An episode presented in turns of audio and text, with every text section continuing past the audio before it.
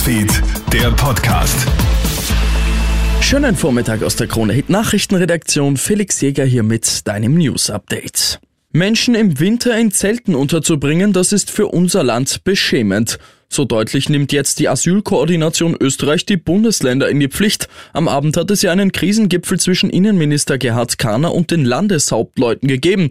Der Bund kritisiert ja, dass die Länder zu wenig Asylunterkünfte zur Verfügung stellen. Die Zelte seien daher die einzige Möglichkeit, um überhaupt für ein Dach über den Köpfen zu sorgen. Doch genau diese Lösung ist keine Lösung, stellt Herbert Langthaler von der Asylkoordination Österreich klar. Es regnet, es ist feucht, es ist rundherum gatschig. Im Zelt drinnen ist es dampfig, weil er doch mit irgendwelchen Mitteln geheizt wird. Da wird das ganze Hab und Gut der Leute zu schimmeln beginnen. Also das ist einfach kein Zustand, der haltbar ist.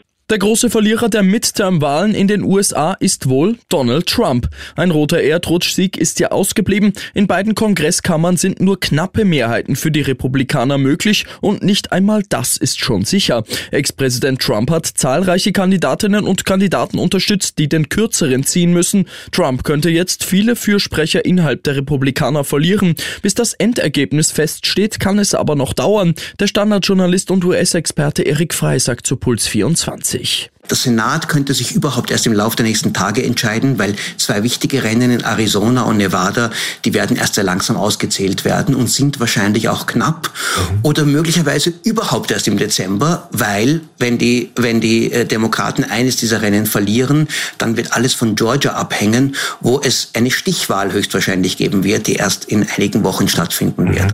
Nach seinen homophoben Aussagen hat sich jetzt der katarische WM-Botschafter Khalid Salman auf Twitter geäußert. Der 60-Jährige sieht seine Aussagen, wonach Homosexualität ein geistiger Schaden ist, aus dem Zusammenhang gerissen. Zudem schreibt er, jeder ist in Katar willkommen, aber wir werden unsere Kultur und Religion nicht für die Weltmeisterschaft ändern.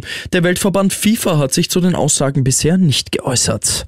Und in Deutschland hat Fastfood-Gigant KFC mit einem Shitstorm zu kämpfen. Man hat nämlich eine Push-Benachrichtigung ausgeschickt, in der steht, Gedenken an die Reichspogromnacht, gönn dir ruhig mehr zarten Cheese zum knusprigen Chicken. Diese Vermischung von einer Nacht im Jahr 1933, in der sich massive Gewalt an Juden ereignet hat, und einem Fastfood-Angebot sorgt im Web für Entsetzen. KFC hat sich mittlerweile entschuldigt, man spricht von einem Systemfehler. Ich wünsche dir noch einen schönen Donnerstag.